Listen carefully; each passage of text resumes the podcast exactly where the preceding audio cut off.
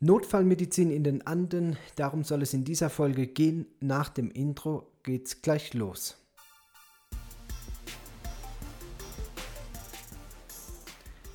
Ihr seid ganz herzlich gegrüßt, liebe Freunde auf einer Mission.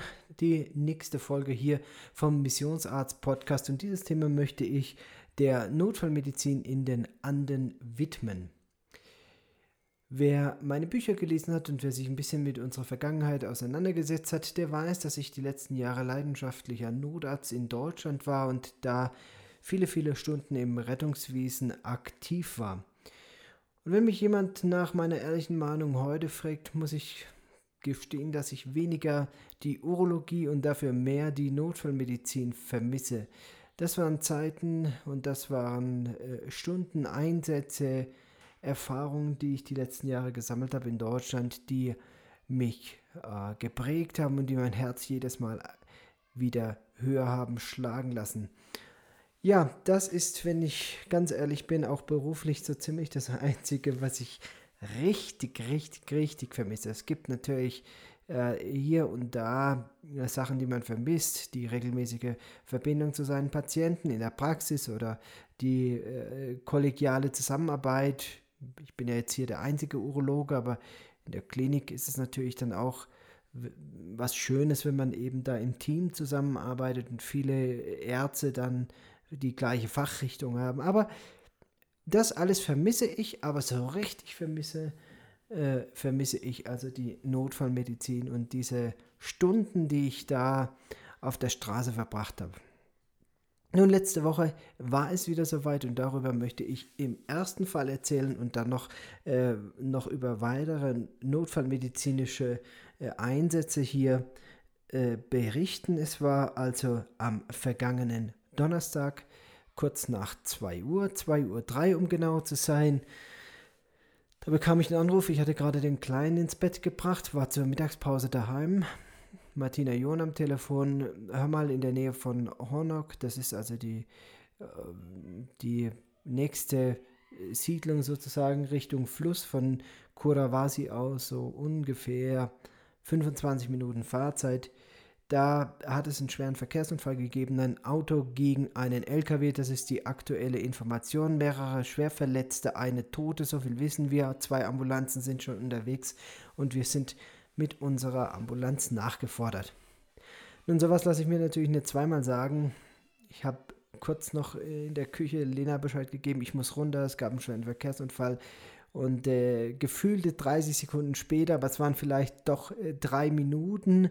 Ich musste also erstmal den Hang runter, quer über den Hof, in, die, in mein Konsultorium, wo ich meine Klamotten habe, umziehen, schnell ins Fahrzeug und dann ging es mit äh, Signal, also Richtung ähm, Richtung Unfall.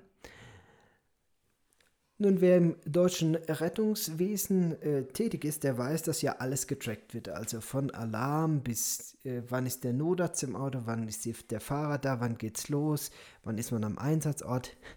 Und ich musste also wirklich schmunzeln, denn äh, ich hatte die Information, dass eine Krankenschwester noch mitkommt. Und äh, wie gesagt, ich bin also von zu Hause an die Klinik gerannt, habe mich umgezogen. In der Zwischenzeit hat der Vigilante, also der, ja, der Wachmann, der gleichzeitig auch der Notarztfahrer ist, der, der, hatte das Auto also vor ans Hoftor gefahren und dann standen wir da und wir standen und wir standen und wir standen und wir standen. Ich ähm, wurde schon ganz nervös. Also ich kannte diese Ausrückzeiten aus Deutschland. Ja, da ist man dann so in zwei Minuten eigentlich auf der Straße und inzwischen waren eben schon sechs, sieben Minuten äh, vergangen, in denen ich eben im Auto saß und die Krankenschwester kam immer noch nicht bei und ich hatte meine Zweifel, ob überhaupt jemand sie informiert hatte. Aber ganz offensichtlich waren sich die Schwestern nicht ganz einig, wer jetzt da mitgehen müsse, was ich gar nicht verstehen konnte, weil ich wäre sofort freiwillig mitgegangen. Naja, Irgendwann kam dann auch die Krankenschwester und dann waren wir eben voll besetzt. Kurze Anweisung noch vom Chef, also dem Klaus-Dieter John. Hör mal, äh, Fahrer, äh, sicher fahren, also nichts riskieren. Und dann ging es also los mit Blaulicht, äh, mit, mit Gelblicht ist es ja hier. Und der tütet da also die Straße runter zur Panamerikaner, dann rechts Richtung Ort den ersten LKW in der Kurve überholt. Das war schon mal das erste Manöver, das ähm, ja, mich so ein bisschen äh, nachdenklich gestimmt hat, wie diese Fahrt wohl weitergeht. Und dann äh, Stopp. Mitten im Ort hatten wir eine Ampel. Und äh, die, die, neue Ampel in Kurawasi, die einzige, wir haben, äh, sind ja hier so ein 30.000 Seelenstädtchen. Kurawasi hat also jetzt seit wenigen Wochen eine Ampel und da standen wir dann also gar nicht so wegen dem roten Licht oder so, sondern weil da an der Ampel ein Mitarbeiter der Gesundheitsbehörde stand. Wir haben ja in jedem Ort eigentlich in Peru so eine Posta, das ist so ein Gesundheitsposten, wo man primär einen Ansprechpartner hat, meistens aber nur, ah, was heißt nur, was heißt jetzt relativieren, also äh, eben, äh, ja, Pflegepersonal oder eine Krankenschwester, also kein nicht ärztliches Personal.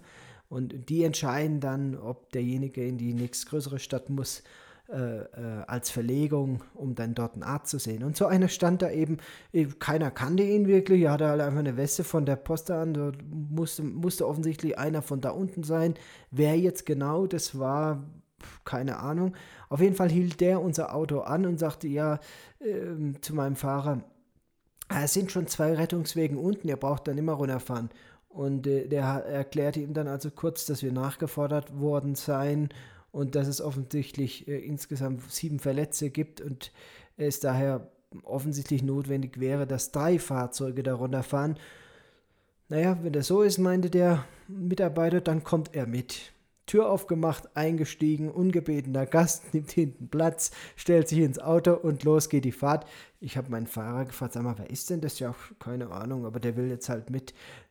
Also, völlig unvorstellbar im, im deutschen Rettungssystem. Ne? Also muss man sich einfach mal auf der Zunge zergehen lassen. Dann steckt da einer für eine Signalfahrt äh, einfach mit ins Auto. Ne? Da wird also jeder die Hände über dem Kopf zusammenschlagen und sagen, das, äh, der Kerl ist überhaupt gar nicht versichert. Was, was sucht er jetzt in dem Fahrzeug? Ja? Naja gut, wir sind dann also langsam die Richtung Ortsausgang unterwegs und da kam uns schon die erste Ambulanz entgegen, also die Ambulanz der Bomberos. Die Bomberos, das sind die Feuerwehrleute, die freiwillige Feuerwehr in Peru und ähm, ah, ich habe schon öfters darüber nachgedacht, was das eigentlich für ein Fahrzeug ist. Das ist so ein Toyota-Bus, aber irgendwie aus den, ich kenne den so noch aus den 90er Jahren, so vorne ein bisschen rund und genauso rund auch hinten. Also man weiß als gar nicht, wo vorne und hinten ist. Und dazu muss es, denke ich, eine Spende gewesen sein, denn dieses Fahrzeug hat äh, das Lenkrad auf der falschen Seite.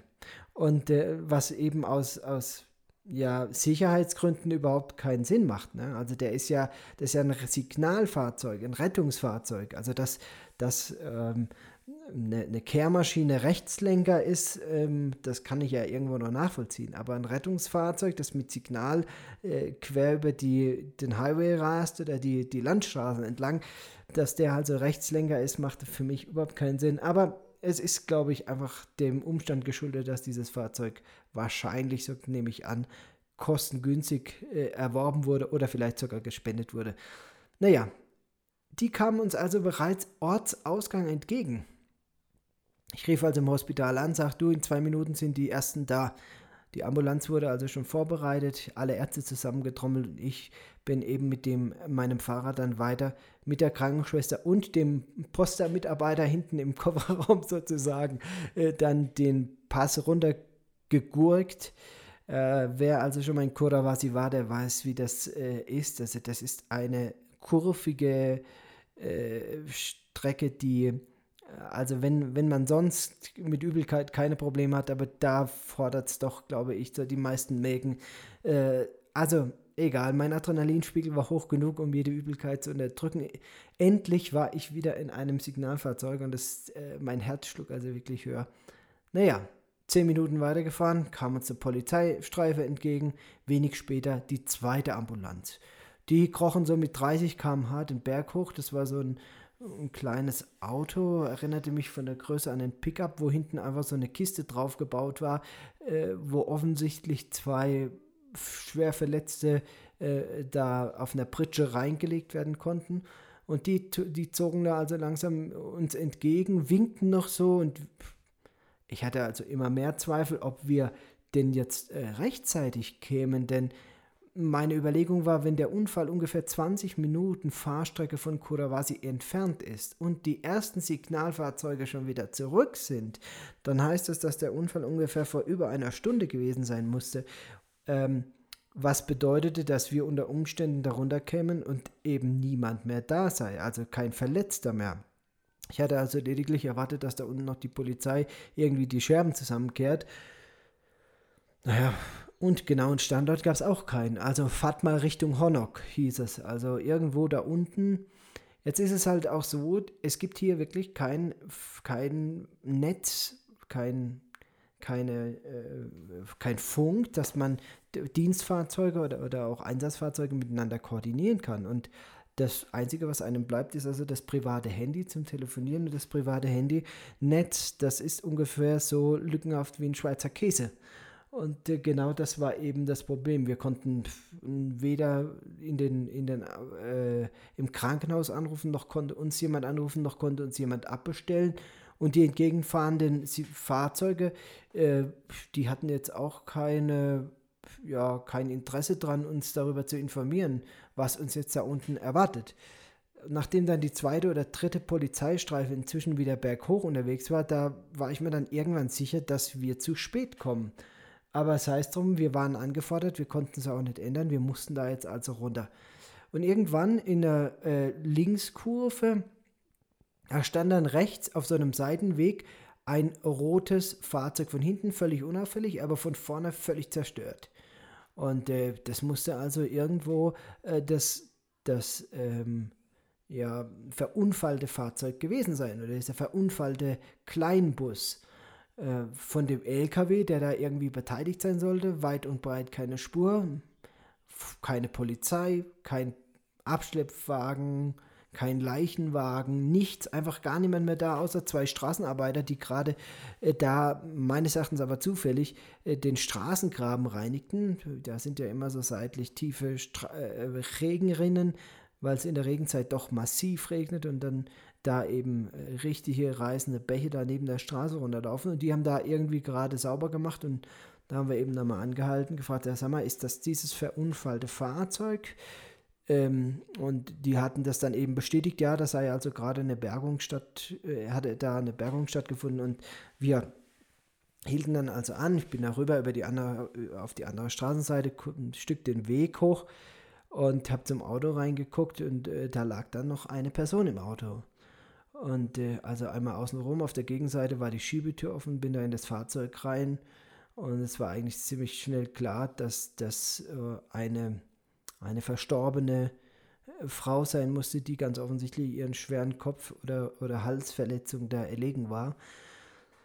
Naja, also ich musste irgendwie so ein bisschen den Kopf schütteln und es war mal irgendwie auch so eine total makabere Situation. Also die Beifahrertür äh, war offen, da guckte ich so in die Fahrgastzelle vorne rein.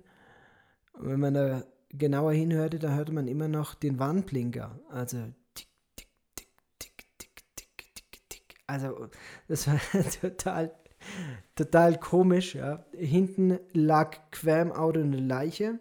Im Auto selber zerstörte Kürbisse, überall irgendwie ähm, persönliche Sachen hinten lagen, Hut, ein Rucksack, äh, Kartoffeln und so.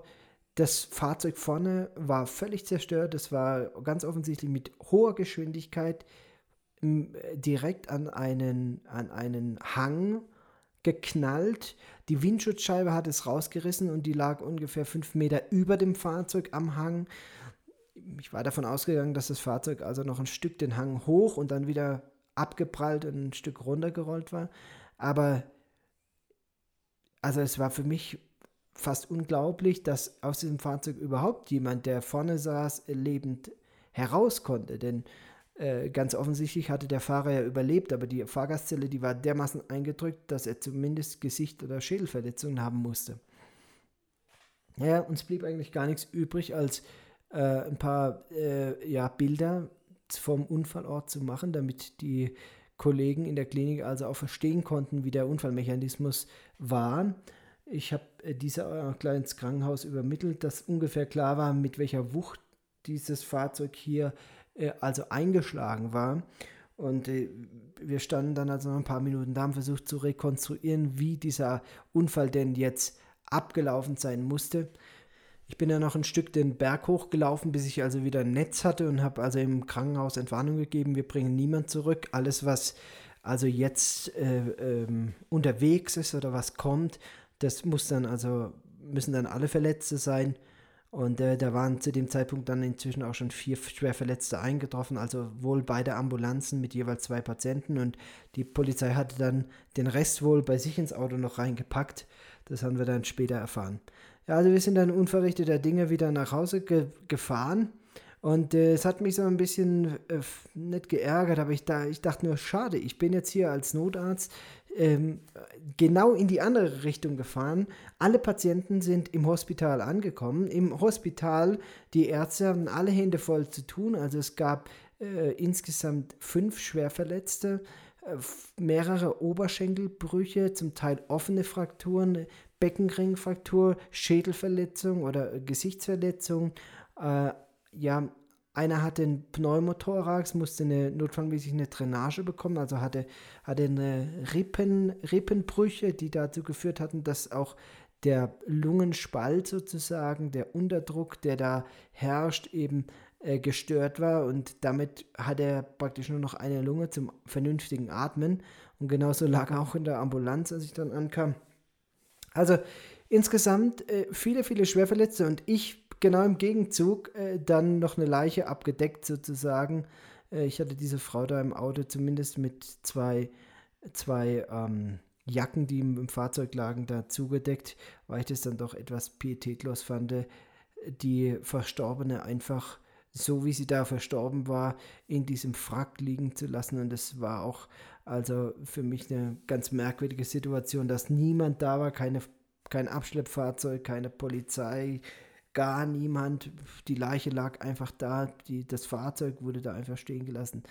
Naja, also alle Situationen, da, wie ich sie anders in Deutschland kennengelernt habe. Aber ja, man lernt äh, da auch über den Tellerrand zu blicken und man muss auch sagen, auch dieses System, wer sich so ein bisschen auskennt mit Rettungssystemen, wir haben ja in Deutschland äh, die Taktik Stay and Play, also vor Ort behandeln, stabilisieren und dann in die Klinik. Und in vielen Teilen dieser Welt, unter anderem in Peru, haben wir ein anderes System, das heißt Load and Go, also einladen und so schnell wie möglich in die Klinik. Das hat auch seine Vorteile und wird ja immer wieder kontrovers diskutiert, was denn jetzt das bessere System sei. Nun, hier gibt es keine Notärzte oder fast keine, also ich kenne keine. Und hier oben im Land, in, in der ländlichen Gegend, ist es auch unmöglich, da flächendeckend ein Notarztsystem zu etablieren. Also von daher ist es, glaube ich, dass die Taktik Load and Go dann doch die bessere Taktik, weil man einfach mit den Ressourcen arbeiten muss, die hier sind. Ja, noch ein kurzes Wort dazu, wie es zu diesem Unfall gekommen war. Also einer der Insassen, das war ein kleiner Junge, zehn Jahre, der hatte den Oberschenkel gebrochen und der Knochen war, hatte ihm also ein Loch in den Oberschenkel gemacht, hatte eine offene Fraktur sozusagen. Der erzählte davon, dass sie also bergabwärts mit dem Fahrzeug unterwegs gewesen waren, von Abancay nach Cusco und dass plötzlich Panik im Auto ausgebrochen war, als der Fahrer feststellte, dass sie bergabwärts äh, die Bremsen versagen. Also es musste ganz offensichtlich äh, so gewesen sein, dass der Fahrer versucht hatte zu bremsen, aber dieses alte Fahrzeug, ja, die Bremsen nicht mehr funktionierten und er dann praktisch ohne Bremse immer schneller den Hang hinunterfuhr, bis eben irgendwann nach gerader Strecke eine Linkskurve kam und dieser Linkskurve kam offensichtlich ein LKW entgegen. Dieser LKW hätte auch nicht da sein müssen, dann wäre es trotzdem zu einem Unfall gekommen. Also er konnte dieses Fahrzeug schlichtweg nicht mehr kontrollieren, hatte dann aber geistesgegenwärtig die Idee, rechts von der Straße über so ein ganz kleines Brückchen, das waren einfach nur für die zwei Räder so ein, so eine, ähm, ein Betonteil, ähm, das da auf der Regenrinne lag, die Regenrinne ist ungefähr so einen halben Meter tief, da drüber das Auto zu buxieren, ist dann direkt durch das Metalltor, da der, der Weg war abgesperrt mit einem Metalltor, durch dieses Metalltor durchgeknallt und hatte ganz offensichtlich dann, ich vermute wegen einem Schaden der Windschutzscheibe, die Sicht verloren und hatte nicht mehr gesehen, wo er dann äh, weiterfahren konnte. Denn die Straße, die ging bergauf, diese Seitenstraße, und biegte eben rechts ab. Er hätte also einfach nur rechts der Straße folgen müssen äh, und hätte dann irgendwann das Fahrzeug zum Stehen bekommen. Das gelang ihm aber nicht, weil er eben in diese Seitenstraße geradeaus auf den, auf den Felsen oder auf den Hang vor dem Fahrzeug draufgeknallt war und diese Wucht war so stark, äh, trotzdem es da schon den Hang hochging, dass es also eine Tote und äh, ja mehrere Schwerverletzte gab. Ja, das war also mein zweiter Notarzteinsatz hier in Kurawasi. Und wieder einmal bin ich unendlich dankbar dafür, für das äh, System, das Notfallsystem, das Rettungssystem, das wir in Deutschland haben, mit den unterschiedlichsten Fahrzeugen, also äh, Rettungswegen, Krankentransportwegen, Notarztfahrzeuge, Helikopter und was es nicht alles gibt bei Massenanfall von Verletzten. Und das war ja so eine Situation, haben die, hat das deutsche Rettungssystem ja noch ganz andere äh, Möglichkeiten und Kaliber, die da aufgefahren werden. Und also, ähm, ja, ich war einmal wieder unendlich dankbar für das, was wir in Deutschland haben. Und ich denke, das sollte man auch immer wieder dankbar äh, wertschätzen. Wir sind eine Nation und wir, wir haben äh, in vielen Bereichen, auch gerade in der Medizin, ohne überheblich zu sein, die Nase ganz weit vorne und wir dürfen sehr dankbar sein dafür. Ja, so viel war es das äh, zum Thema meines zweiten Notarzteinsatzes. In der nächsten Folge geht es über andere ähm, Notarzteinsätze bzw. Notfälle in der Klinik. Ich verabschiede mich hier. Bis zum nächsten Mal, wenn es wieder heißt, seid ganz herzlich gegrüßt, liebe Freunde, auf einer Mission.